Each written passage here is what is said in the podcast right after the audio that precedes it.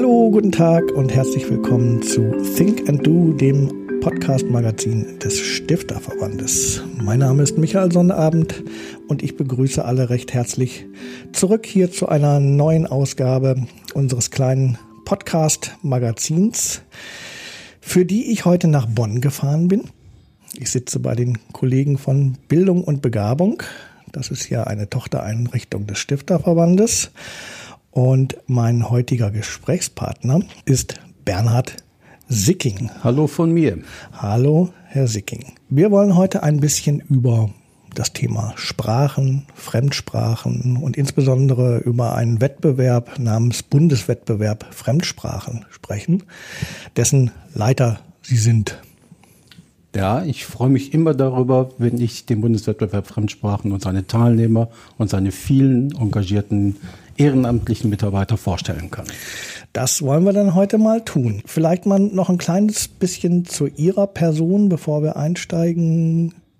Vielleicht mögen Sie sich noch mal einmal ganz kurz vorstellen, was machen Sie bei Bildung und Begabung? Wie lange sind Sie schon hier?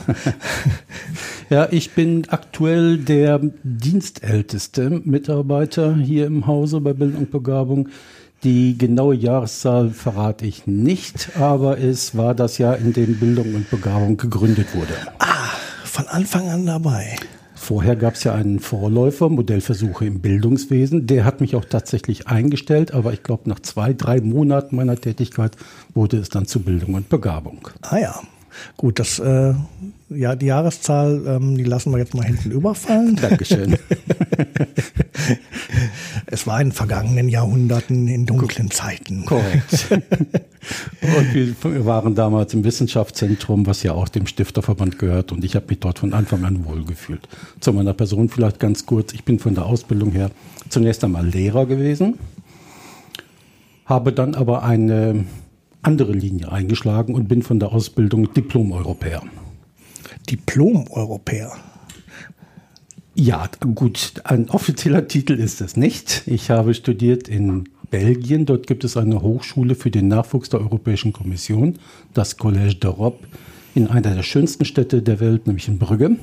Hatte das Vergnügen mit 120 Studenten, postgraduierten Studenten aus der ganzen Welt dort, mich mit Europa, der Kommission, dem Europäischen Parlament zu beschäftigen. Und aus irgendeinem Grunde hat mich dann Bildung und Begabung vielleicht aufgrund dieser Tatsache eingestellt.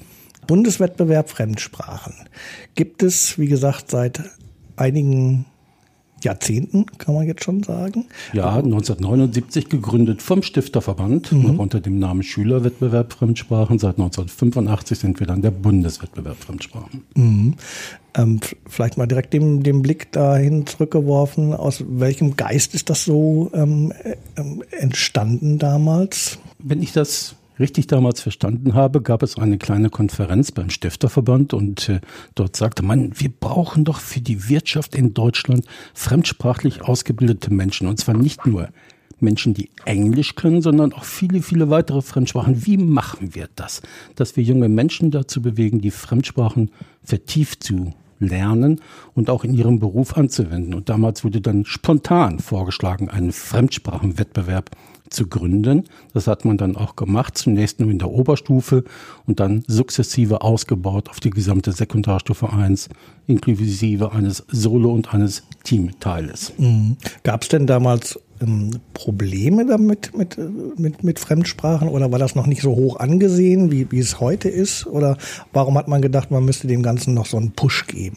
Es war eine Zeit, in der man schulergänzend Initiativen startete, zu, um die Schüler zu bestimmten Verhaltensweisen, zu bestimmten Fächerwahlen äh, zu motivieren. Ich kann mich erinnern, dass ich als Schüler einer der ersten Jahrgänge war, die Leistungskurse wählen mussten. Das heißt, die Schüler standen damals ja vor der Frage, welche Leistungskurse wähle ich? Und man wollte mit Sicherheit darauf auch so ein kleines bisschen Einfluss nehmen. Mm, mm. Spannend. So, dann gab es erst den Schülerwettbewerb, dann den Bundeswettbewerb. Ähm, vielleicht schauen wir mal drauf, was es eigentlich grundsätzlich ist. Also was, was bedeutet Bundeswettbewerb Fremdsprachen? Was machen Sie da? Wir wollen und wir schaffen es auch, talentierte junge Menschen zu finden, die sich mit den Fremdsprachen intensiv beschäftigt haben Unser Ziel ist es also, Leuchttürme zu finden, die wir in der Öffentlichkeit herausstellen können als Modell. Guckt mal, das solltet ihr auch anstreben, das könnt ihr auch anstreben. Aber um da sofort nachzuhaken, wir wollen nicht nur die Leuchttürme finden und diese herausstellen, sondern es geht uns auch ganz gezielt darum, die vielen Leuchtfeuer zu finden, die es an den Schulen und außerhalb der Schulen gibt und diese zum Teil auch erst zu entfachen.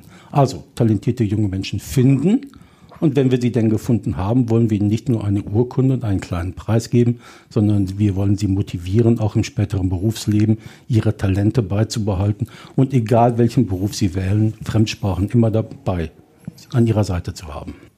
Was heißt das denn jetzt konkret? Also wie läuft denn dieser Bundeswettbewerb Fremdsprachen eigentlich normalerweise so ab? Ja, wie macht man denn so einen Wettbewerb eigentlich? Also der Wettbewerb macht erstmal viel Spaß. Mhm. Zunächst einmal mir, mhm. aber natürlich auch allen anderen 10.000 Teilnehmern, die wir pro Jahr haben. So einen Wettbewerb zu machen ist ja eigentlich recht einfach. Man macht am Schluss eine Preisverleihung und zeichnet die allerbesten Teilnehmer aus. Dummerweise braucht man ja ein paar Sachen davor. Ähm, man braucht für einen Wettbewerb natürlich zunächst einmal wie Sie ja korrekt schon sagten, Teilnehmer. Das mhm. heißt, wir bereiten eine kleine Ausschreibung vor, schicken die an alle Schulen, die es in Deutschland gibt und hoffen, dass mhm. über die Lehrer möglichst viele Schüler angesprochen werden, sich für den Wettbewerb anzumelden. Das wird wirklich per Post an die Schulen geschickt? Oder? Ja, früher wurde es rein per Post, so richtig mhm. mit Briefmarke drauf an mhm. die Schulen geschickt. Heute geht es zu einem großen Teil elektronisch, aber wir wissen, dass viele Lehrer ähm, auch noch Wert drauf legen, tatsächlich etwas in der Hand zu haben und dieses dann auch an die Schüler weiterzugeben. Denn wenn, bevor wir die Schüler erreichen, brauchen wir vorher die Lehrer, die dann tatsächlich zum Schüler gehen und sagen, hier, du bist doch genau der Richtige, der sich für diesen Wettbewerb anmelden sollte. Das ist die eine Schiene, die wir fahren, aber wir fahren natürlich auch in heutigen Zeiten auch weitere ähm, Schienen, also durch die sozialen Medien selbstverständlich. Wir haben einen Verteiler aufgebaut von Lehrern, die sich irgendwann mal bei uns gemeldet haben, die wir als engagiert, als kompetent, als äh, äh, Mittler kennengelernt haben. Die bekommen von uns Zusatzmaterialien, mit denen sie dann auf ihre Schüler zugehen können und mhm. sagen, jetzt anmelden. Mhm. Also die, die Lehrer sind sozusagen das Bindeglied zwischen den eigentlichen Teilnehmern und ähm, dem, dem Wettbewerbsmacher. Unbedingt. Ohne Lehrer würden wir bei weitem nicht so viele Teilnehmer finden. Also, um diese Preisverleihung zum Schluss hinzukriegen, brauchen mhm. wir, wie gesagt, die Teilnehmer. Mhm. Das reicht bei uns aber natürlich noch lange nicht, denn die Teilnehmer müssen ja irgendwas machen. Mhm. Wir brauchen also Aufgabensteller. Wir sind ein im Solo-Bereich ein aufgabenorientierter Wettbewerb. Das heißt, die Teilnehmer bekommen von uns eine Aufgabe.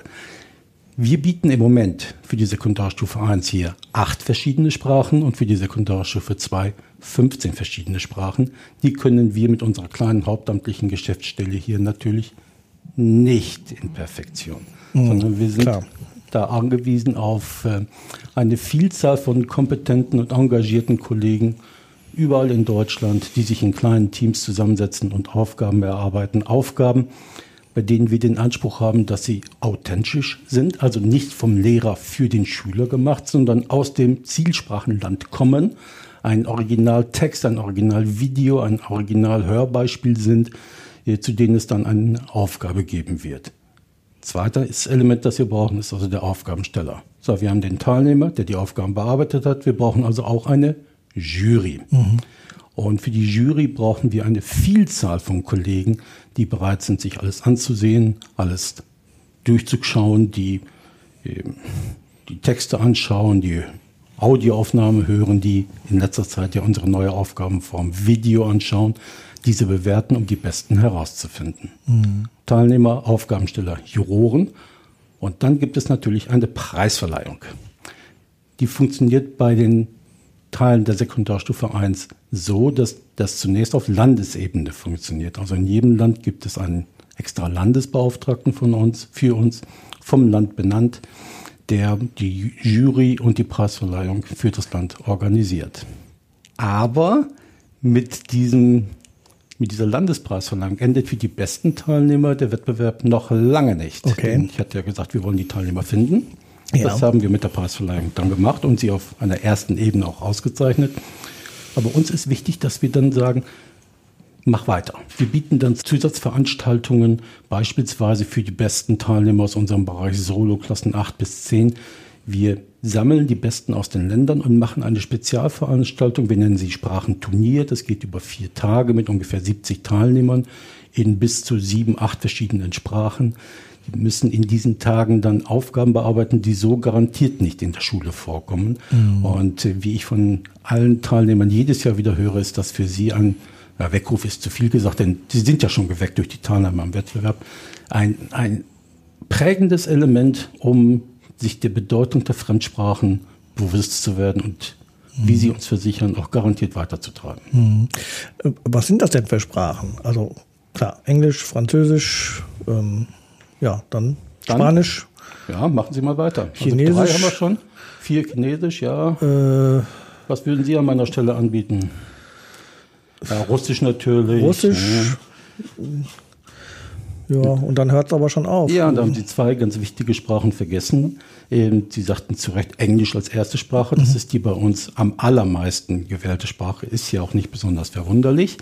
Ähm, zweitmeist gewählte Sprache, das schwankt immer zwischen zwei verschiedenen Sprachen, nämlich entweder Französisch mhm oder auch Latein. Latein, da schau her. Ja, Latein hat mhm. einen sehr großen Stellenwert bei uns und bei unseren Schülern mhm. und auch bei den Lehrern. Und jetzt habe ich Sie auf die richtige Fährte gebracht, neben Latein natürlich noch Griechisch. Richtig, Altgriechisch. Mhm. Mit deutlich niedrigeren Teilnehmerzahlen, verschwindend kleinen Teilnehmerzahlen. Mhm. Also die größten Sprachen, die meistgewählten Sprachen bei uns sind Englisch, Französisch, Latein. Und mhm. dann kommt eine zweite Gruppe mit was ich sehr bedauere, deutlich niedrigeren Teilnehmerzahlen, Spanisch, Italienisch, Russisch. Und dann werden die Teilnehmerzahlen doch deutlich niedriger. Also für mhm. Niederländisch, Dänisch, Tschechisch beispielsweise. Mhm. Aber das, vor allem die letztgenannten sind ja keine, keine Sprachen, die in Schulen gelehrt werden. Ne? Ach. Doch, ist das so? Natürlich, selbstverständlich. Aha. Niederländisch kommt an einigen Schulen in Nordrhein-Westfalen und Niedersachsen das kann ich mir vorstellen. Schulsprache vor. Mhm. Dänisch natürlich in Schleswig-Holstein. Und wir hatten sogar mal einen Teilnehmer aus Sachsen. Da wundern wir uns, haben wir uns damals gewundert und wundern uns auch bis heute noch, wie der mit Dänischkenntnissen nach Sachsen gekommen ist. Aber jeder darf natürlich mit der Sprache teilnehmen, mit der er gerne teilnehmen möchte. Okay. Es sei denn, mhm wenn schon auf ein kleines Problem zu sprechen kommen darf. Ja, auf jeden Fall. Im Idealfall hat ein Teilnehmer eine Sprache in der Schule gelernt oder aus eigenem Antrieb im Urlaub, aus eigener Neigung, per welchen Materialien oder welchem Kurs auch immer.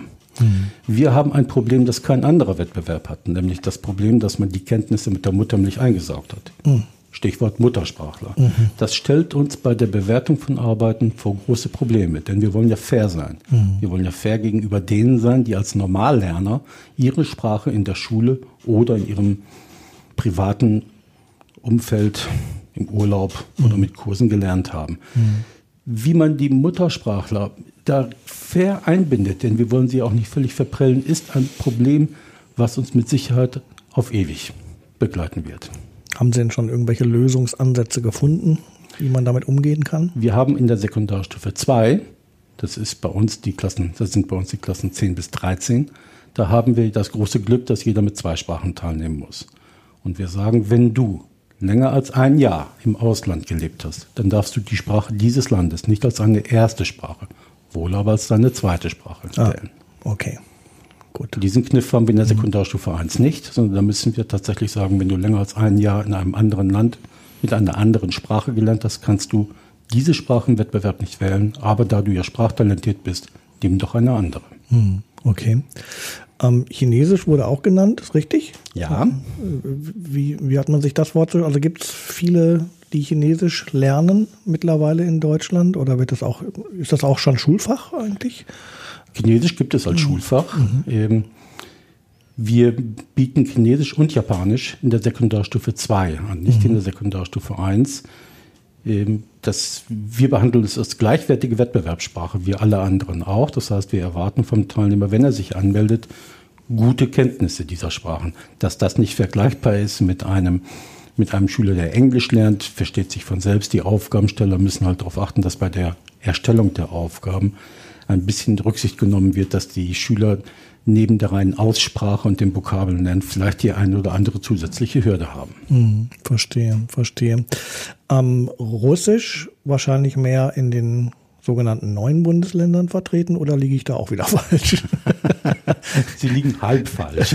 Das war für, eine, für ein paar Jahre war das richtig, dass in den früher neuen Bundesländern Russisch stärker vertreten war. Das hat deutlich nachgelassen mhm. und wir haben jetzt einen Russisch-Schwerpunkt. Also insgesamt haben die Zahlen für Russisch bei uns im Wettbewerb deutlich nachgelassen. Aber es gäbe jetzt einen Schwerpunkt eher im Bereich Nordrhein-Westfalen und Rheinland-Pfalz. Mhm. Interessant. Kann man das irgendwie analysieren, warum das so ist? Nee, kann, das kann ich nicht. Mhm. Also ich sehe das nur anhand der Länderstatistiken, dass es mhm. in diesen beiden Bundesländern Zunahmen in diesen, dieser Sprache gibt. Das ist auch spannend, ne? Müsste man vielleicht mal auch mal hinterher recherchieren.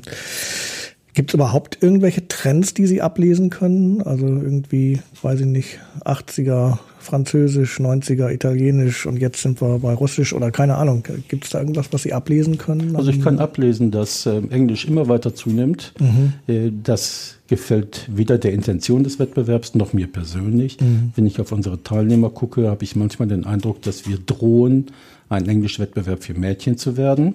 Damit fällt das nächste Stichwort. Mhm ähm, Englischwettbewerb für Mädchen. Wir wollen natürlich, dass äh, auch andere Sprachen, dass ganz gezielt auch andere Sprachen im Wettbewerb vorkommen und dass wir, wir versuchen alles, um die Teilnehmerzahlen für diese Sprachen zu erhöhen. Das ist ein bisschen schwierig, weil der Stellenwert der anderen Sprachen, der leider kleineren Sprachen an den Schulen doch deutlich abgenommen hat. Ich nenne hier nur die Schulreform der letzten Jahre. Hm. Ja, ja, klar. Das kann ich mir gut vorstellen, dass das immer mal wieder ähm, Auswirkungen äh, darauf hat. Hm, ich würde gerne noch mal einmal ganz kurz zurück zu der Frage ähm, der Aufgaben. Also das, wird, das, kann ich mir noch nicht so richtig vorstellen, ähm, wie so eine Aufgabe eigentlich aussieht. Also was können Sie mal ein Beispiel geben für, für, für, für, so eine Aufgabe, die die Schüler zu lösen haben? Ich bin Ihnen sehr dankbar für diesen Hinweis, mhm. Äh, denn äh, wir haben jetzt vor einigen Jahren unsere Aufgaben in der Einstiegsrunde komplett geändert. Also Sie wissen, dass es ja verschiedene Kompetenzen im Sprachenlernen und im Sprachgebrauch gibt. Schreiben, lesen, sprechen, hören und natürlich vermitteln. Mhm. Und äh, in den Anfangsjahren des Wettbewerbs waren unsere Aufgaben einzelkompetenzorientiert. Also man musste einen kleinen Text schreiben, man musste einen kleinen Text hören, äh, man musste einen kleinen Text selber verfassen und sprechen. Aber wir sind jetzt vor einigen Jahren zu einer komplexeren Aufgabe übergegangen, sowohl in der Sekundarstufe 1 wie auch in der Sekundarstufe 2. Das heißt, alle unsere Teilnehmer müssen als erste Aufgabe in der Eingangsrunde ein Video drehen. Aha. Wir geben dort nur einen Rahmen vor für das Thema. Das äh, lautet in etwa ganz grob formuliert, such dir eine Person aus, Zeitgeschichte oder historisch, eine Person aus einem Buch, einem Film oder einem Computerspiel. Recherchiere gründlich zu dieser Aufgabe, zu dieser Person, äh, bilde dir eine eigene Meinung drehe einen Film mit deinem Smartphone, zwei, drei Minuten lang, und diesen Film sendest du uns. Und denke dran, es soll kein Selfie sein, sondern wir legen wirklich Wert auf die Recherche, die du machst und auf deine eigene Meinung, die du begründet in deinem Video darstellst. Also eine sehr komplexe Aufgabe. Und wir sehen, dass unsere Teilnehmer zum allergrößten Teil diese Art von Aufgaben sehr schätzen. Auch die Lateiner übrigens. Mhm. Okay, also die äh, schicken dann ein Video ein, indem, indem Sie Lateinisch sprechen? Oder? Sie müssen in dem Video Latein sprechen. Jetzt nicht drei Minuten lang. Okay. Wir wollen äh, natürlich Latein fördern. Wir wollen nicht zu einem altphilologischen Wettbewerb werden. Deshalb äh, muss man sich mit den Themen beschäftigen, aber doch die Sprache sprechen. Und man muss einen Teil des Videos in Latein oder auch in Altgriechisch machen. Mhm. Mhm. Aber kann ich mir gut vorstellen, dass das, dass das gut ankommt. Ähm, Stichwort YouTube-Generation. Ne? Genau. Also, wir haben wahrscheinlich weniger ein Problem, sich vor eine Kamera zu stellen, als äh, sozusagen ähm, das Ganze, wie Sie sagen, recherchieren zu müssen und so. Ne? Und wirklich dann auch einen handfesten Beitrag dann daraus also wir haben tolle Beiträge. Also mhm. wenn Sie Zeit haben, Herr Sonderabend, dann können mhm. wir uns gleich mal hinsetzen und einen den ganzen Abend mal richtig tolle Schülervideos gucken. Okay. Die Themen, die da vorkommen, sind sowas von breit gestreut. Natürlich mhm. nehmen viele Personen der aktuellen Geschichte. Also wir haben jetzt schon viel mit Elon Musk gesehen und äh, wir sehen natürlich auch, dass viele sich mit aktuellen Kinofilmen befassen, aber es sind auch viele literarisch angehauchte äh, Themen dabei. Oder man wählt in der Sekundarstufe 2 unser zweites Thema, das man machen kann. Also nicht eine Person, die man sich selber ausgesucht hat, sondern ein, was für mich viel, viel schwieriger ist, man wählt ein Sprichwort und äh, recherchiert zu dem Sprichwort und mhm. äh, stellt, stellt ein Video zusammen, was sich mit, mit dem Sprichwort und allem drumherum befasst. Literarisch ist das und sprachlich ist das viel anspruchsvoller. Mhm, kann ich mir gut vorstellen.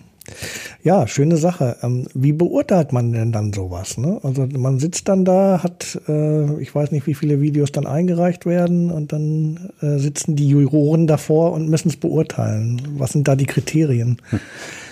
Schwierige Sache. Also mhm. bei Einzelkompetenzen ist das natürlich viel einfacher. Es ist für einen, also sagen wir mal ehrlich, die meisten unserer Juroren sind natürlich Lehrer oder in der Schule mal gewesen mhm. und ähm, kennen das, wie man mit einem Rotstift Fehler anstreicht. Das ist aber nicht unser Ziel. Wir wollen nachher keinen, keinen mit rot markierten Text Bewertungsbogen vor uns liegen haben. Aber natürlich soll das Ganze trotzdem kriterienorientiert erfolgen. Das heißt, mhm. wir haben einen Bewertungsbogen, mhm. natürlich, mhm. den die Juroren vor sich liegen haben. Und dieser ist unterteilt in sprachliche Leistung. Wir haben dort ein paar Stichworte aufgeschrieben, ja.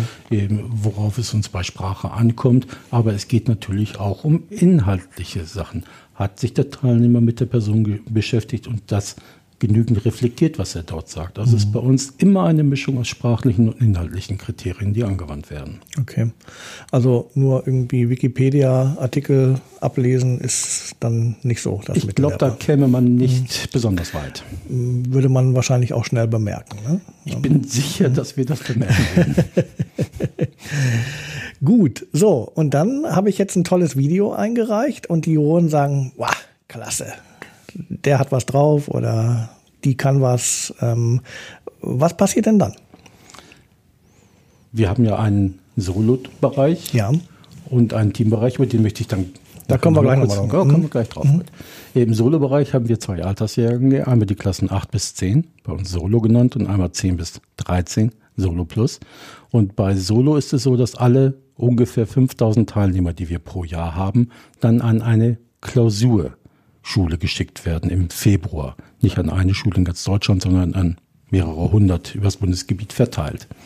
Dort müssen sie dann tatsächlich noch Aufgaben zusätzlicher Art bearbeiten, eben einen kleinen Text schreiben, den die Teilnehmer übrigens, wir machen ja nachher immer eine kleine Befragung, ganz toll finden, äh, also alle Aufgaben, die irgendwas mit kreativ zu tun haben. Ich kann mich selber ausdrücken. Ich kann meinen eigenen Text verfassen, entweder schriftlich oder auch mündlich. Das finden unsere Teilnehmer toll. Also auch diese Aufgabe in unserem Wettbewerbstag, kreatives Schreiben. Wir machen im Prinzip nur einen situativen Rahmen und die Teilnehmer schreiben dazu ihre Gedanken.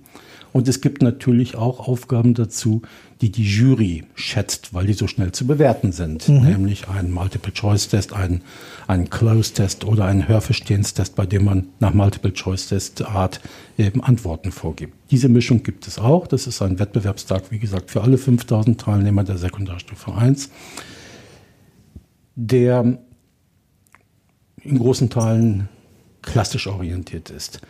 Wer bei uns gewinnen will in der Sekundarstufe 1, muss sowohl ein gutes Video eingereicht haben, wie auch am Wettbewerbstag geglänzt haben. Mhm. Bei der Sekundarstufe 2 sind wir im Moment dabei, den Wettbewerb neu zu konzipieren und wollen nach der Eingangsrunde, dieses Video gilt ja auch für die Sekundarstufe 2, äh, zu einer Finalrunde kommen, bei der die Teilnehmer, wir arbeiten gerade daran, auch komplexe Aufgaben im, in dieser zweiten, in dieser Finalrunde dann bearbeiten müssen. So, und jetzt kristallisieren sich wieder ein paar Cracks raus. So ist es. In einem Wettbewerb ist es so. Ist ja, ja. Pyramiden, pyramidenförmig aufgebaut. Ja. Sekundarstufe 2, Eingangsstufe Video, zweite Stufe Wettbewerbstag, mhm. dritte Stufe Finale. Ah. Da sind wir ungefähr 50 Teilnehmer pro Jahr. Jeder kommt dort mit zwei Sprachen an, darf zusätzlich zwei weitere Sprachen wählen, sodass viele Teilnehmer dort tatsächlich mit vier verschiedenen Wettbewerbssprachen antreten. Darf, muss aber nicht. Man muss zwei. Zwei Darf muss man? Bis zu vier. Oh, okay. Und das kommt durchaus vor, dass Schüler vier Sprachen anbieten? Ja. Boah. Wir machen ihnen auch Mut, das zu tun und ja. wir sagen, du kannst mit deinen Sprachen drei und vier Bonuspunkte bekommen. Mhm. Hab keine Angst vor der Jury. Versuch zu zeigen, was du kannst. Mhm. Und mit dieser Finalrunde für die Sekundarstufe 2 gibt es drei Aufgabenbereiche. Aufgabe 1 ist, man sitzt immer zu viert in einer kleinen Runde zusammen, bekommt diese vier, bekommen alle zusammen eine halbe Stunde vor Beginn der ungefähr halbstündigen Kolloquiumsrunde eine These, die für alle gleich ist. Haben eine halbe Stunde Zeit und müssen dann eine halbe Stunde untereinander diskutieren. Die Jury sitzt drumherum, mhm. greift nicht ein. Die Teilnehmer wissen vorher, worauf es ankommt, nämlich sich selbst zu organisieren, das Thema inhaltlich zu behandeln, aber auch alle Sprachen, die vorkommen, selbst zu organisieren, dass alle Sprachen drankommen und alle Teilnehmer. Mhm. Es ist also eine Art Gruppengespräch, das dann auch als Gruppengespräch bewertet wird. Das ist für uns als Organisatoren und für die Teilnehmer ganz einfach, wenn die vier, die da sitzen, sagen wir mal als Beispiel, alle Englisch und Französisch haben. Mhm. Kein Problem. Mhm. Was aber, wenn wir, denn wir haben ja 50 Teilnehmer, die auf diesem Weg dahin gekommen sind, wir haben vorher keine Regelung zu den Sprachen getroffen. Es kann also passieren, dass bei dieser Endrunde ein Teilnehmer mit Russisch dabei ist. Mhm. Und es kann sein, dass der also in einer Viererrunde sitzt, in der alle Englisch und Französisch sprechen, nur er spricht, sagen wir mal, Englisch und Russisch. Okay. Dann wird es für uns ein bisschen problematisch. Wir müssen dann Verfahren finden, wie er mit Russisch natürlich da in, diesem, in dieser Runde trotzdem vernünftig eingebracht werden kann. Mhm. Oder auch die Lateiner. Wie macht man das? Also schwierig ist es tatsächlich, wenn da ein Einzelner in so einer Viererrunde sitzt mit einer vereinzelten Sprache. Dann müssen wir diesen Teilnehmer, nehmen wir das Beispiel mit dem Russischen, diesen Teilnehmer selber bitten, dass er seinen Redebeitrag, den er in Russisch gemacht hat, in einer anderen Sprache für die anderen verständlich nochmal zusammenfasst. Ah, verstehe. Mhm. Aber wir haben deshalb ja auch die bis zu vier Sprachen bisher die Erfahrung gemacht, dass solche Sprachen, die dann vereinzelt wären, immer noch das Beispiel Russisch, dass in einer von den anderen als dritte oder Viersprache sagt, ja, ich kann so ein kleines bisschen Russisch, also das probiere ich mal. Mhm. Das macht uns die Sache natürlich deutlich einfacher und mhm. für den Teilnehmer übrigens auch viel interessanter. Ja, ja, klar, ja klar. Man will ja nicht mit sich selber reden. Ne? Nein. Gut. So, das ist Finale. Ist das alles, was äh, beim Finale passiert oder passieren da noch mehr Sachen? Das war Aufgabe 1. Ach so. Dann mhm. kommt ja noch die Aufgabe 2. Das ist ein intensives Gespräch jedes einzelnen Teilnehmers in jeder seiner vier, bis zu vier Sprachen mit den Juroren seiner Sprache. Dauert ungefähr 20 Minuten. Ähm, da habe ich ja so, so als kleine, kleine Bemerkung die Erfahrung gemacht, dass die Sprachler da unterschiedlich einsteigen. Die Engländer machen das meistens so, so hörte ich von den Teilnehmern, die dann da ganz aufgeregt aus den Gesprächen rauskommen. Die fangen ganz langsam an, reden übers Wetter, wie die Engländer das halt so machen und steigern dann den Smalltalk so langsam im Anspruch. Während die Franzosen, so hörte ich wieder von den Teilnehmern, die ganz aufgeregt aus den Prüfungen rauskamen, sofort mit Camus und Sartre anfangen.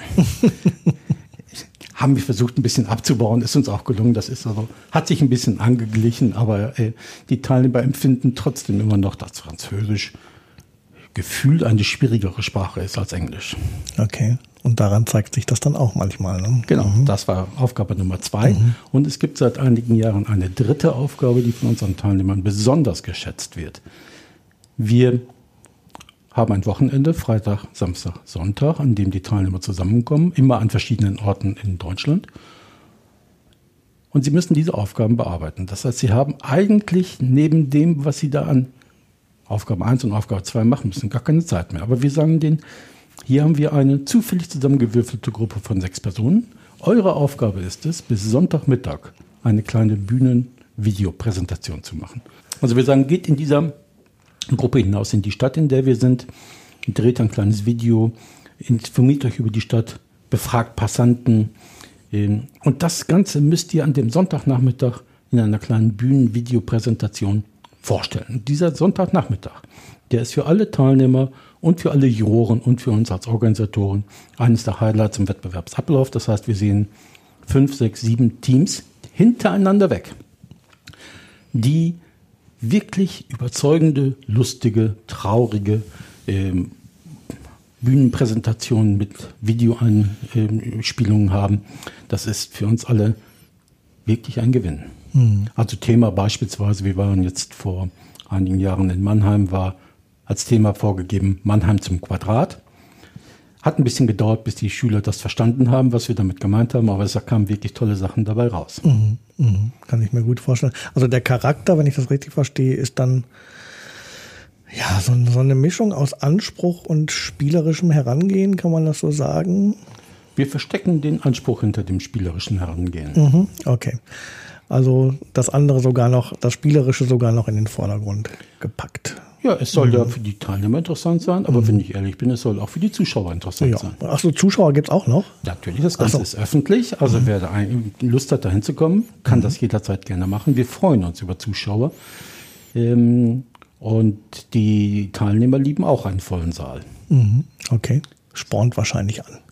Ganz bestimmt. Ja. Und es gibt ja zum Schluss auch was zu gewinnen. Und zwar?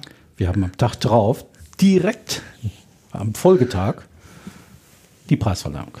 Es gibt Preise, die wir aus unserem eigenen Budget mitbringen, also kleine Geldpreise. Aber wir haben auch das große Glück, dass unsere ersten Preisträger, deren Zahl nicht festgelegt ist, hier in die Förderung der Studienstiftung aufgenommen werden. Mhm. Das ist für die Teilnehmer, die dieses bekommen, mit Sicherheit ein das Leben prägendes Element. Allerdings, das ist ja mal ein Wort. Ne? Ja. ja. Und wir haben als weiteres auch für die Teilnehmer unheimlich interessant, Preise, die uns von Dritten zur Verfügung gestellt werden. Im letzten Jahr hatten wir das große Glück, dass eine Stiftung aus dem Nordhessischen uns vier Reisepreise spendiert hat, die wir unter den Teilnehmern, unter allen guten Teilnehmern verlost haben. Es geht nach Oxford und Cambridge, mhm. jeweils vier bis acht Wochen lang. Kurse kann man sich selber aussuchen im Sommer dieses Jahres. Und ich bin gespannt, was die vier Teilnehmer, die diesen wirklich attraktiven Preis gewonnen haben, nachher dazu sagen werden. Mhm. Und da Sie Latein ja vorhin angesprochen haben, kann ich mir die Bemerkung mit Latein wieder nicht verkneifen. Mhm. Wir haben eine Kollegin, die uns schon seit, ich glaube, 20 Jahren Preise für Latein spendiert. Die gibt uns für jeweils zwei Teilnehmer einen wirklich guten Betrag, sodass die Teilnehmer eine Reise selber organisieren können auf den Spuren lateinischer oder griechischer Geschichte. Mhm. Einzige Bedingung ist, man muss nachher einen Bericht schreiben. Okay. Aber das sollte einen dann nicht abhalten ne, von der Reise, denke ich. Ganz bestimmt nicht. Sie werden ja wahrscheinlich äh, als, als Wettbewerb auch ein bisschen darauf achten, dass solche Dinge vielleicht auch nochmal dokumentiert werden. Findet man dann wahrscheinlich irgendwie bei Ihnen auf der Webseite oder so. Ne? so, ja, so wir haben so Reiseberichte mhm. Äh, auf unserer Webseite. Äh, wir versuchen auf der Webseite sowohl diese Reiseberichte zu veröffentlichen, wie auch äh, sehr konkrete Hinweise für Teilnehmer aufzunehmen. Wie bereitest du dich am besten vor? Und gut, dass Sie es ansprechen. Wir haben ja das große Glück, dass unsere Teilnehmer uns nicht verlassen nach der Wettbewerbsteilnahme, sondern viele schreiben uns, was kann ich tun? Mhm. Ich bin so geprägt worden durch äh, die Teilnahme, dass ich unbedingt was für den Wettbewerb tun will. Ähm, und wir haben deshalb ausgehend von dem Gedanken, wir haben so tolle Teilnehmer, die viel wissen über den Wettbewerb, haben wir die Institution der Sprachpaten geschaffen. Das heißt, Sie finden auf unserer Webseite, auf einer Spezialunterseite, Sprachpaten nennt die sich, fünf Teilnehmer, die von, den Teilen, von unseren neuen Teilnehmern ganz unkompliziert angeschrieben werden können unter einer gemeinsamen Adresse Sprachpartner Bundeswettbewerb. Die stehen, das ist ein niederschwelliges Angebot für neue Teilnehmer, sich zu informieren, was macht der Wettbewerb, was kann ich tun, um meinen, meinen Wettbewerbsbeitrag noch besser zu machen. Könnt ihr mir helfen, wenn ich technische oder inhaltliche Probleme habe? Und diese fünf Sprachdaten, Sprachdaten, die wir jedes Jahr wechseln, die geben wirklich viel Zeit dafür, um junge, neue Teilnehmer zu beraten. Mhm. Finde ich ganz super. Mhm. Das finde ich auch toll, ja. Und zeigt ja auch so eine gewisse Bindungskraft des Wettbewerbs. Auf jeden Fall. Mhm. Ja, so, jetzt sind wir einmal durch, glaube ich, ne, mit einem Beim Wettbewerb. Solo-Wettbewerb. Beim Solo, ah, den ja. Teamwettbewerb noch nicht einmal gestreift. Ja, dann äh, mal los. Also wir bieten den Solo-Wettbewerb für alle Schülerinnen und Schüler von Klasse 8 bis zum Abitur. Und wir haben neben dem Solo-Bereich ja noch unseren großen Teambereich. Mhm. Einmal als Team Schule und einmal als Team Beruf. Team Schule wendet sich an Schülergruppen von Klasse 6 bis Klasse 10, die zusammen mit ihrem Lehrer einen Beitrag machen. Das Thema geben wir nicht vor, die Sprache auch nicht. Beiträge können auch mehrsprachig sein, besonders reizvoll für uns. Und diese Schüler haben vier Monate Zeit von der Anmeldung bis zur Abgabe der Arbeit ein kleines Video. Auch hier verlangen wir, wie im ganzen Wettbewerb, immer eine mündliche Leistung. Mhm. Kann theoretisch ein Hörspiel sein, aber 99 Prozent machen ein Video. Ein Video, das völlig unterschiedliche Thematiken hat. Es werden Probleme aufgegriffen, es werden äh, natürlich auch äh, existierende Fernsehsendungen nachgespielt mit äh, besonderen Schwerpunktsetzungen dann. Es werden lustige Beiträge gemacht, äh, nachdenkenswerte, problematische. Wir bekommen pro Jahr ungefähr 1500 Videobeiträge äh, von Schülergruppen aus der Sekundarstufe 1. Die 1500. 1500, die zunächst einmal auf Landesebene bewertet werden. Mhm. Und äh, wir haben das Glück, dass wir auch hier nicht mit, dem, mit der Landespreisverleihung, mit dem Finden von guten Teilnehmern aufhören, sondern wir haben das Glück, dass wir in jedem Jahr ein Sprachenfest anbieten können, bei dem die besten 35 bis 40 Gruppen zusammenkommen. In diesem Jahr in München und in Dachau. Und sie werden an einem Tag an einer Schule auf vier Bühnen parallel ihre preisgekrönten Beiträge vorstellen. Auch dies ist öffentlich. Das ist ein ganz toller Tag. Also wir, dann, wir sehen dann wirklich einen Tag lang fremdsprachliches Theater auf vier Bühnen parallel von Schülern aus ganz Deutschland und von deutschen Auslandsschulen, denn die können ja auch kommen. Wir hatten übrigens letztes Jahr ein, eine Gruppe aus Singapur dabei.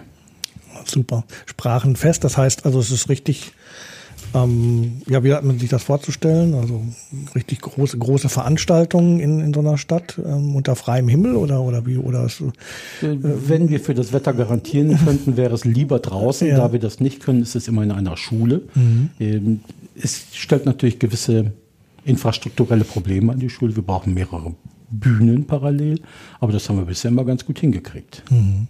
Mhm. Super. Wie, äh, wie, viele Personen sind dann da so beteiligt oder wie viele Gäste hat man da, um so ein Gespür dafür zu kriegen, wie, wie groß so ein Sprachenfest ist? Es sind ungefähr 250 bis 300 Schüler pro Jahr plus mhm. begleitenden Lehrer. Mhm. Und dann noch die Organisatoren und, und die Zuschauer. Und die Gäste mhm. und die, die, Schulen aus der Stadt, in der wir sind, die eingeladen mhm. werden, dazu zu kommen. Mhm. Also ein richtig großes Fest in der Tat. Ja, und ich bin auch sicher, dass es Ausstrahlung hat. Nicht mhm. nur auf die Teilnehmer selber, sondern auch auf die Region, in der wir sind. Wir versuchen, die Jury für das Sprachenfest natürlich zu steuern, indem wir Personen nehmen, die den Wettbewerb schon länger kennen, aber auch ähm, Lehrer und ähm, Fremdsprachenexperten aus der Region dazu zu nehmen, damit das Ganze auch ein bisschen nachhaltig in die Region hineinwirken kann. Ja, klar. Das ist ja auch immer wichtig. Ähm, und gibt es da dann auch wieder Gewinner? Da gibt es auch Gewinner. Also mhm. alle, die zum Sprachenfest kommen, sind, sind ja schon, schon Gewinner, Gewinner mhm. weil sie in dem Land ja bereits mhm. einen Preis bekommen haben. Mhm. Aber ähm, bei einem solchen Sprachenfest vergeben wir selbstverständlich auch bei der Preisverleihung Preise. Mhm. Das sind meistens Geldpreise. Aber auch hier muss ich von einer Besonderheit berichten, denn es gibt nicht die eine Jury, die ich äh, vorhin erwähnt habe, sondern es gibt zwei. Mhm. Einmal die erwachsene Jury, ich nenne sie einfach mal erwachsene Jury, ja. weil sie aber zumeist aus Lehrern oder Fremdsprachenexperten besteht, die nach einem Bewertungsverfahren, was wir uns ausgedacht haben, ganz objektiv mit einem Bogen ganz knallhart die Sachen bewerten. Und es gibt daneben eine Schülerjury, bestehend aus Schülern, die in dem anderen Teil des Wettbewerbs aus dem Solo-Bereich kommen und die in ihren Ländern die ersten Plätze gemacht haben. Diese werden in die Schülerjury berufen. Mhm. Die sind die ganze Zeit dabei, bekommen von uns einen kleinen Auftrag. Wir sagen hier, liebe Schülerjury, hier ist der Spielplan. Ihr sorgt jetzt dafür, dass ihr einen eigenen Preis vergebt. Mhm. Ihr müsst euch alles angucken, ihr müsst auch alles verstehen. Und zum Schluss müsst ihr euch einen Sieger ausdenken. Wir spendieren eine kleine Summe, die die Schülerjury dann als Preisgeld vergibt. Und die Schülerjury vergibt dann bei der Preisverleihung ihren eigenen Preis. Und äh, da wir ihnen sagen, ihr dürft diesen Preis nur vergeben, wenn ihr eine kleine eigene Laudatio macht, ist das meist der Höhepunkt der gesamten Preisverleihung. Mhm. Nicht schlecht. Gut. So. Teamberuf als zweiten Teil vom Da wäre wär ich jetzt drauf gekommen, genau. Also es geht nicht nur an ähm, Gymnasiasten, sondern eben auch an ja, Leute, die frühzeitig in den Beruf gehen. Genau. Teamberuf richtet sich an Auszubildende im dualen Ausbildungssystem und an Schülerinnen und Schüler in berufsbildenden Schulen, die ebenfalls als Team einen Beitrag einreichen müssen. Auch hier wieder ein Video. Wir haben gesehen, dass das äh, von den Azubis und den Schülern wirklich begeistert angenommen wird. Wir bekommen da Beiträge, die faszinierend sind. Also wir scheinen damit wirklich in einen, einen Bedarf hineingestoßen zu sein, sich auszudrücken. Themen sind beispielsweise so Persiflagen oder Satiren über das Heimatunternehmen oder ein, ein Thema, das wir fast jedes Jahr dabei haben, ist How to become a successful manager und dann sind da verschiedene Wege aufgeführt. Wie schaffe ich das, erfolgreicher Manager zu werden? Krimis, äh, Spionagegeschichten, ähm, aber natürlich auch Dokumentation. Ich kann mich an einen Beitrag erinnern, der Weg des Wassers, das waren Azubis von den Dortmunder Wasserwerken.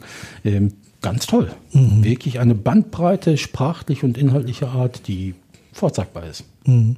Und auch da geht der Kontakt wahrscheinlich dann über die Berufsschulen, ne? Äh, über die Berufsschulen mhm. beziehungsweise die Ausbilder. Mhm. Unternehmen, die auf unserer Liste stehen, ähm, oder Lehrer, die sich im Laufe der Jahre mal bei uns gemeldet haben. Und okay. wir schreiben natürlich immer die Preisträger der Vorjahre an. Ja, klar. Und gibt es da auch sowas wie ein Sprachenfest dann am Schluss? Oder? Sie haben das Prinzip verstanden bei uns. Natürlich gibt es das. Also wer in dieser Vorrunde bei den Azubis äh, gut hervorgegangen ist, der nimmt an unserem Azubi-Turnier teil, bei dem die besten 100 Azubis für drei Tage zusammenkommen. Und dort haben sie auch eine Aufgabe. Sie werden bei der Ankunft zu zufällig zusammengestellten Teams zusammengestellt und müssten innerhalb von 24 Stunden ein kleines Theaterstück auf die Beine bringen. Mhm. Thema ausdenken, schreiben, einstudieren und auf die Bühne bringen. Mhm. Und das ist toll. Ja. Ich bin dieses Jahr in Köln. Wenn Sie Zeit haben, kommen mhm. Sie Ende November mal dazu. Mhm. Ja, gerne. Wenn ich Zeit habe, bin ich mhm. gern dabei. Mhm. Das äh, wird mich in der Tat mal brennend interessieren. Gut. Jetzt haben wir aber, glaube ich, alle Wettbewerbe durch. Ne? Solo, äh, Solo für die Jüngeren, Solo für die Älteren. Für die Älteren. Team Schule und Team, Team Beruf. Und Team Beruf. Das sind die vier Wettbewerbe. Naja, ist ja auch, ist ja auch genug. Ne? Also ähm, das, das ist ja. Das hält uns beschäftigt. Ja, das würde ich jetzt auch mal vermuten. Ähm, gibt es denn anschließend an, an diese Wettbewerbe noch irgendetwas, was sich daraus ergibt auf internationaler Ebene? Also ich meine, gerade würde ja vielleicht naheliegen, äh, wo es ja auch um Sprachen geht. Ne? Es würde naheliegen und Sie, Sie, Sie hören und sehen mich schmunzeln, äh, denn es ist für mich unverständlich, dass äh, fast alle Wettbewerbe einen europäischen Ableger haben. Mhm. Nur ausgerechnet der Wettbewerb, bei dem es vom Thema her, vom Anliegen her, eigentlich in der Sache natur, natürlich wäre, mit der Bundeswettbewerb Fremdsprachen hat es bisher nicht. Mhm. Komisch, woran liegt das? Ich kann es Ihnen nicht sagen. Also ich mhm. weiß, dass einige andere Staaten auch schon mal Fremdsprachenwettbewerbe hatten. Großbritannien beispielsweise, die Finnen, die Holländer oder die Belgier. Äh, die gibt es nicht mehr. Mhm. Ähm, wir scheinen dort in Deutschland in einer Sonderrolle zu sein. Vielleicht spielen Fremdsprachen bei uns in der Ausbildung und in unserem Leben mhm. eine größere Rolle als in anderen Ländern. Ich weiß es nicht. Mhm. Ein interessanter Aspekt auch. Ähm, worauf wollte ich hinaus? Ich hatte gerade noch eine Frage, jetzt ist es mir selber entfallen. Ja, ich hätte noch, ich hätte noch was. Ja, dann sagen Sie noch mal was. Wir erleben ja im Bundeswettbewerb Fremdsprachen wirklich viel. Wir haben tolle Beiträge, wir haben tolle Schüler, wir haben tolle Juroren und tolle Aufgabensteller. Übrigens auch tolle Partner, die uns mit finanzieller Unterstützung oder mit Preisen wirklich äh, ähm, helfen. Aber wir haben auch die ein oder andere lustige Begebenheit, die, die uns äh, doch lange im Kopf bleiben wird. Zum Beispiel das Sprachenfest in Bremen vor einigen Jahren. Ich erwähnte ja die vier Bühnen auf denen parallel ja die Gruppen ihre Beiträge vorführen. Was sagen wir den Gruppen vorher? Ihr bekommt von uns einen Zeitslot, halbe Stunde, und ihr bekommt von uns eine Bühne. Sonst nichts. Was ihr sonst braucht für euren Beitrag, das müsst ihr selber herbeischaffen. Ob das jetzt Deko ist, Kostüme, andere Requisiten, das müsst ihr selber machen. In Bremen vor einigen Jahren stand ich da donnerstags in der Schule, wartete auf das Eintreffen der Gruppen und dann kriegte ich einen Anruf von einem Team aus München. Die sagten, ähm, wissen Sie, wir brauchen für, für unseren Auftritt unbedingt ein grünes Sofa. Das stellen Sie uns ja nicht zur Verfügung, korrekt? Haben wir nicht gemacht. Jetzt stehen wir hier am Hauptbahnhof in München, haben unser grünes Sofa dabei und die Bahn weigert sich, das mitzunehmen. ja, konnte ich nicht weiterhelfen. Die mussten dann ohne grünes Sofa nach Bremen anreisen. Ja, so kann es kommen. Ne? Mhm. Ist natürlich schlecht, wenn es äh, eine zentrale Rolle spielt, das, das grüne Sofa. Aber wahrscheinlich gab es in Bremen auch ein Sofa, was man. Was ich glaube, die haben sich beholfen mit Pappkartons, die dann ein grünes Sofa darstellen sollten. Ja, ja, wunderbar. Geht, uns kommt es ja nicht auf die Farbe des Sofas an, sondern nee. auf den fremdsprachlichen Beitrag. Äh, richtig, genau, genau, das denke ich mir. Was passiert eigentlich mit Ihren Preisträgern? Hm. Wir versuchen nachzuhalten, was aus unseren Preisträgern wird. Wir haben eine kleine Alumni, machen eine kleine Alumni-Arbeit, schauen also, was wird aus denen, was machen die auch in ihrem Beruf aus ihren Fremdsprachen. Und wir sehen, dass genau wie wir es gewollt haben, die meisten äh, nicht nur die Fremdsprachen machen. Also wir wollen ja äh, nicht, dass alle unsere Teilnehmer jetzt Fremdsprachenlehrer werden. Das können sie natürlich gerne und viele machen das auch. Aber die allermeisten wählen einen ganz anderem Beruf. Und die Bandbreite ist riesig. Das sind natürlich Akademiker dabei, Ärzte, Juristen, Architekten, aber auch äh, Menschen, die in ganz andere Bereiche gehen und die alle ihre Fremdsprachen als Zusatzqualifikation begreifen. Also immer eine berufliche Orientierung plus Fremdsprachen und nicht die Fremdsprachen alleine. Ich glaube, das ist eine Besonderheit, die uns von anderen Wettbewerben durchaus unterscheidet. Mhm. Und ich will jetzt ja auch gar nicht auf unseren berühmtesten Alumnus verweisen, Ingo Zamperoni, den wir ja jeden Abend am Fernsehen sehen. Mhm, mh. Gab es äh, noch mehr Promis, die teilgenommen haben? Außer Herrn Zamperoni? ähm, da sind wir, glaube ich, anders als andere Wettbewerbe. Unsere Preisträger, die ergreifen ja keinen Beruf, bei dem die, der Gegenstand, mit dem sie hier teilgenommen haben, also Fremdsprachen, für den das zentrale Element in ihrem beruflichen Leben ist, sondern sie ergreifen ganz andere Berufe. Ich habe also eine ganze Liste von Professoren beispielsweise, die eben mal bei uns teilgenommen haben und auch heute noch in ihrem Beruf eben die Fremdsprachen als Zusatzqualifikation äh, brauchen. Aber herausgehoben, so dass man sie in der Öffentlichkeit kennt, nein. Okay. Naja. Ähm, das gibt mir Gelegenheit, nochmal so ein bisschen grundsätzlicher nachzufragen, weil Sie das auch schon so ein bisschen angedeutet haben. Ähm, was ist denn so das letztliche Ziel dieses, dieses Wettbewerbs? Also Sie haben gesagt, es geht darum, Sprachen im Beruf anwenden zu können. Es geht jetzt ähm, weniger ums Pauken, wie man sich das früher so vorstellte. Ne? Also Fremdsprachen muss ich mir jetzt ins Hirn kloppen oder so. Sie haben mehr so einen spielerischen Ansatz. Ähm, also was ist sozusagen das letztliche oberübergeordnete Ziel dieses Wettbewerbs? Also wenn wir das wirklich ganz oben ansiedeln, ist das wirklich tatsächlich das Finden von talentierten Fremdsprachlern und ähm, sie zu fördern, dahingehend zu fördern, dass sie Fremdsprachen auch in ihrem weiteren beruflichen Leben verfolgen und äh, dass sie Fremdsprachen in ihrem Beruf integrieren. Sie haben vorhin gesagt, es gibt noch, ähm, es gibt international nicht so viele Bundes, äh, nicht so viele Wettbewerbe, Sprachenwettbewerbe. Gibt es eigentlich in Deutschland noch andere als den Bundeswettbewerb? Und arbeiten Sie mit denen zusammen oder wie ist da das Verhältnis? Also es gibt inzwischen eine ganze Bandbreite von Angeboten für Schüler, die sich in besonderer Weise mit Fremdsprachen beschäftigen wollen. Das sind zum Beispiel die KMK-Zertifikate für besonders gute Fremdsprachler. Es gibt natürlich auch andere Wettbewerbe ähm, die Olympiaden, russische Olympiade mhm. beispielsweise, oder es gibt in Sachsen-Anhalt beispielsweise eine Englisch-Olympiade. Es gibt einen kommerziellen Anbieter für einen Fremdsprachenwettbewerb, der kommt aus Frankreich, Big Challenge, der sich an die siebten Klassen in Deutschland wendet. Wir haben ein Alleinstellungsmerkmal gegenüber allen unseren, ich nenne sie mal Konkurrenten, obwohl es ja, wir, wir begreifen sie nicht als Konkurrenz. Wir sind mehrsprachig.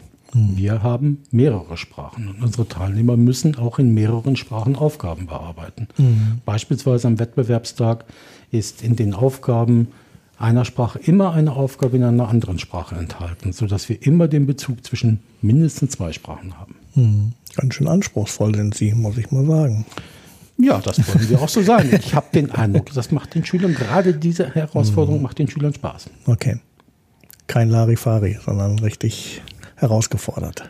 Richtig. Aha, Ja. Und es ist übrigens nicht nur Spaß. Sie erwähnten ja vorhin das Vokabelnpauken. Mhm. Natürlich muss man auch Vokabeln lernen und man muss die Grammatik auch beherrschen. Ja, klar. klar das, das ist zum Teil auch äh, so. schwierig. Also ich ähm, beobachte manchmal, dass in Deutschland ja jeder glaubt, Englisch zu können. Mhm. Ja, leider. Das ist nicht der mhm. Fall. Mhm. Also äh, Englisch ist schwierig. Wenn man das wirklich beherrschen will, ist das eine hohe Kunst. Mhm. Ja, finde ich auch. Also man kann schnell mal ein paar Sätze rausbrechen, ne? Rade brechen, mhm. ähm, aber es richtig perfekt mhm. oder, oder, annähernd perfekt zu sprechen, ist mhm. schon eine ganz andere Kunst. Ja. Was mir übrigens gefällt und was ich bei unseren Teilnehmern auch regelmäßig beobachte, ist, dass man mit zunehmenden Fremdsprachenkenntnissen unsere Welt auch zum Teil besser begreift. Darf ich ein mhm. kleines Spiel mit Ihnen spielen? Gerne. Der See. Auf Italienisch. Das kriegen Sie hin. Äh, ich als alter Lateiner, irgendwas mit Lack. Ja, genau, Lago. Lago, Lago. Ja, genau. Lago. Mhm. Französisch? Französisch. Lack. Le Lac. Genau. Mhm. Englisch? Ähm, Lake. Lake. Und Sie können es auch auf Schottisch. Ich bin ganz sicher. Auf Schottisch. Die haben es doch mal mit den Ch-Lauten. Ne? Ja, genau. Nessie. Loch. Loch. Ah, Loch. Loch. Ja. Mhm. Und also alles das gleiche Wort. Mhm. Jetzt kommen wir zum Entscheidenden. Im Deutschen. Im Deutschen. Lach, Maria Lach. Ah. ah genau, A. Aha. Genau. Wenn man das sich mal vergegenwärtigt, dass das alles das gleiche Wort ist. Mhm. Ich finde das faszinierend. Mhm. Waren Sie schon mal in Schweden? Nein, leider nicht. Bier heißt auf Schwedisch ähm, Öl. Öl. Seltsames Wort. Mhm. Öl. Also wenn man das nur so hört, so nur für sich, ganz alleine gestellt, Schwedisch, Öl, warum? Und wie heißt das auf Englisch? Ale. Genau, mhm. das gleiche Wort. Mhm. Ist das nicht faszinierend, wenn man das einmal, einmal versucht zu verstehen? Mhm. Aber mit dem See, das fand ich fast noch beeindruckender. Mit mhm. Maria Lach, ja klar. Mhm. Ja, klar. Und man kann mit Fremdsprachen viel verstehen. Die Beispiele, die wir ja gerade besprochen haben, man kann mit Fremdsprachen noch viel kaputt machen. Die Werbeabteilungen von Unternehmen zum Beispiel können damit viel kaputt machen. Ähm, ich habe mir mal ein paar Beispiele mal rausgesucht vor einiger Zeit. Ja. Ähm, und, und ich finde ich einfach toll. Also ähm, Autofirmen. Toyota hatte mal ein Auto, ähm, das sie auf der ganzen Welt vermarkten wollten. MR2. Mhm. Die hatten ein Problem mit Frankreich. Denn wenn man MR2 auf Französisch ausspricht, ist das Merde. also das hat da kaum jemand gekauft. Ähm, Lada baut einen Wagen, Lada Nova. Wenn man den in spanischsprachigen Ländern verkaufen will, sollte man auch über den Namen denken, denn Lada Nova fährt nicht, äh, liegt äh, auch nach. Was Pajero heißt, Mitsubishi Pajero sage ich Ihnen nicht, aber mhm. gucken Sie das zu Hause mal im Lexikon nach, wofür okay. Pajero stehen wird. Einen großen Gefallen hat sich auch äh, eine Firma namens Klerol nicht gemacht. Die hatte mal so einen Föhn, so einen Lockenstab herausgebracht ja. und die nannten den Mist-Stick. Kam in Deutschland unter dem Namen auch nicht so gut. Und das haben übrigens die Kollegen von Rolls-Royce besser gemacht. Die bauen ja den äh, Silver Mist. So heißt er jedenfalls in England. In okay. Deutschland waren die klüger und der nennt sich hier Silver Phantom. Ja, in Deutschland würde man den nicht Silver Mist äh, nennen wollen. Garantiert, garantiert nicht. Aber es gab, es gab nur eine ja. Kleinigkeit. Es gab nur eine, äh, eine Fluggesellschaft in Ägypten, die trug den Namen MIS-AIR. Die hatten in Frankreich auch nicht besonders viel Glück, weil der ausgesprochen französisch Misère heißt, das Misère. Elend. Hm, la Misère. Also man sollte da mhm und das können unsere Teilnehmer. Man sollte da sehr achtsam sein, wenn man auf, sich auf internationalem Parkett begibt. Äh, sollte man darauf achten, was, was Wörter eigentlich wirklich bedeuten mhm. oder was sie bedeuten könnten. Ja, also was mir so noch im Gedächtnis geblieben ist, ist dieser ähm, Werbespruch von der Drogeriekette ah. Douglas. Ne? Come in and find out. Come ja. in and find out. Komm rein und finde schnell wieder raus. Ne? Also das ist meines Erachtens wirklich verunglückt. Ja, ja, mhm. ja es, es, kann in der Tat. Wäre unseren Teilnehmern garantiert nicht passiert. Genau, ja, das wäre ja vielleicht mal ein Tipp für alle, die jetzt hier zuhören. Ne? Wenn, wenn jemand aus der Werbebranche kommt, dann sich doch bitte mal an die, an die Cracks vom Bundeswettbewerb Fremdsprachen Gute Idee. Äh, wenden, mhm. äh, um solche Unfälle mhm. zu verhindern. Mhm. Herr Sicking, wenn wir noch mal ein bisschen in die Zukunft blicken, was liegt denn so vor dem Wettbewerb? Gibt es irgendwas zu berichten, was Sie vorhaben? Also wir arbeiten derzeit daran, die Struktur des Wettbewerbs in der Oberstufe zu überarbeiten, sodass wir zwei Ziele erreichen. Wir wollen noch mehr Teilnehmer haben. Im Idealfall, so mein persönliches Ziel, wollen wir von jedem Gymnasium, von jeder Gesamtschule in Deutschland mindestens einen Teilnehmer haben in der Oberstufe. Wir haben also mhm. knapp 4000. Mein persönliches Ziel, ich weiß nicht, ob ich das in meiner Berufszeit hier noch erleben werde, fände ich schön. Mhm. Wir wollen auch mehr öffentliche Aufmerksamkeit erzielen. Wir haben die Veranstaltung ja geöffnet für Publikum, für Öffentlichkeit, für Fachöffentlichkeit, aber auch für interessierte Eltern, Lehrer, Schüler. Aber wir wollen genau diesen Weg mit mehr Öffentlichkeit noch weitergehen und denken gerade darüber nach, wie wir das machen können, mit attraktiveren Aufgabenformaten und mit attraktiveren Formaten für die Events selber. Mhm. Und wenn ich so nachts wach liege und mir Wünsche ausdenke, die brauche ich nicht auszudenken, die kommen von alleine, so möchte ich mich auch gerne noch mit, mit weiteren Sprachen beschäftigen. Nicht nur diese großen Sprachen, die wir haben, also nicht nur die Nachbarschaftssprachen plus Chinesisch und Japanisch, sondern auch Sprachen, die unser tägliches Leben durchaus äh, begleiten. Mhm. Türkisch, Arabisch, solche Sprachen würde ich gerne deutlicher in den Wettbewerb hineinführen. Mhm. Auch dies ein persönlicher Wunsch. Mhm. Ja, wollte ich gerade fragen, glauben Sie, dass, ähm, dass man das umsetzen kann? Oder ist das auch von der Logistik her? Hm, ja, verstehe. Ich warte. ja, ich meine, im Grunde haben Sie natürlich recht. Ne? Man kann ja nicht irgendwie die halbe Welt irgendwie ausklammern. Ne? Also zum Beispiel die arabische Welt, wenn man wenn man solche Dinge wie den Bundeswettbewerb wirklich ernst nimmt. Ne? Mhm. Und also, die Welt dreht sich ja auch. Ne? Völlig richtig. Ja. Und ich habe mir jetzt mal für mich persönlich, habe mir vor einiger Zeit gedacht, mein Gott, was bin ich stolz darauf, dass ich so ein bisschen Englisch und so ein bisschen Französisch kann, vielleicht noch ein bisschen Holländisch. Mhm. Aber das sind ja alles Sprachen, die nahe bei uns liegen. Die haben die gleiche Schrift, die ähneln unserer Sprache im Aufbau. Und ich bin stolz auf dieses kleine bisschen. Wie ist es denn mit Sprachen, die ein kleines bisschen äh, entfernter sind? Mhm. Zum Beispiel Russisch. Oder Chinesisch. Und dann habe ich tatsächlich angefangen, jetzt seit zwei Jahren und versuche zwei Sprachen zu lernen, die doch weit entfernt sind von, von unserer normalen Sprache, von unserem normalen, von unserer normalen Umgebungssprachen. Es ist schwierig, mhm. sehr, sehr schwierig, ja. Aber ich finde, man sollte das machen. Mhm. Man sollte auch mal eine andere Sprache, eine ganz andere Sprache versuchen zu lernen. Und wenn mhm. es nur Ansätze sind. Mhm. Ja, es gibt ja mittlerweile auch ganz gute, sagen wir mal, technische Möglichkeiten. Ne? Ähm, also ich weiß nicht, ich bin da jetzt nicht so der Spezialist, da kennen Sie sich wahrscheinlich besser aus, aber ich höre immer mal von Apps, wo man das sozusagen fast im Unterbewusstsein so ein bisschen mitlernen kann. Ja, ob ne? das wirklich im mhm. Unterbewusstsein äh, funktioniert, weiß ich nicht. Mhm. Ich habe mich mit diesen Apps jetzt sehr intensiv befasst, äh, mhm. äh, könnte eine persönliche Empfehlung abgeben, mhm. ähm, kann aber sagen, das funktioniert zu einem wirklich erstaunlichem Maße. Mhm. Ja, vielleicht nehmen wir das mal als Schlusswort und als Appell an alle Hörerinnen und Hörer. Lernt Sprachen. Bin ich dabei? Auch mal solche, ähm, die vielleicht auf, mm, im ersten Moment sich ein bisschen exotisch anhören.